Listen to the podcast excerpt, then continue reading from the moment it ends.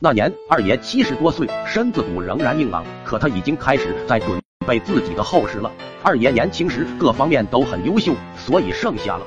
作为孤寡中的精英，二爷高瞻远瞩，深谋远虑。早在二十七八岁时，眼见婚姻无望，已经计划好了身后的事。他在自家后院种了十几棵树，几十年后树木成材。二爷患了大病，觉得时日无多，大限将至，请来木匠锯了六棵，四棵卖掉用来支付木匠的手工费，两棵取出枝丫锯成宽大厚实的木板，做成了一个威武霸气的棺材，也就是二爷自称的房子。其余 N 颗留着以后变卖办酒席用。木匠连夜赶工，精雕细琢。数日后，棺材雕龙刻虎落成，朱红的油漆涂刷完毕。二爷的新房散发着浓郁的木质与油漆的芳香，架在两条长木凳上，在破旧的四合院中焕发着梦幻般朱红幽光，让二爷欣慰无比。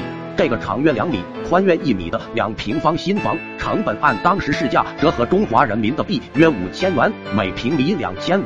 那时县城的房子才七百多一平，这绝对是省城别墅才有的价格。尊贵的府邸让二爷兴奋难耐，常常抚摸把玩良久，于宁静中品鉴大气，在唏嘘中透着感伤。二爷特地吩咐木匠不要合上棺盖，没事就会在里面躺上一会，预热一下身后的气氛。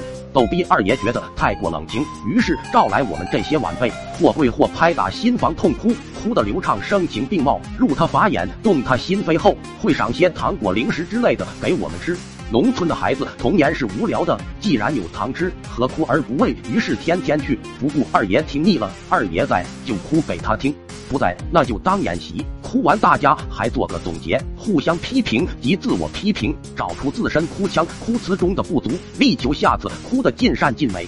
为此，我们入戏很深，平时一言一行都在揣摩着，以至于经常在家吃饭，吃到一半，灵感爆棚，就敲着碗筷，拉着长元音嚎哭起来。为此，挨了爸妈不少打。最离谱的一次是大过年，妹妹看了电视，一把鼻涕一把泪，扯着嗓子讹的个二爷哀治你死的好惨来治，嗯嗯嗯。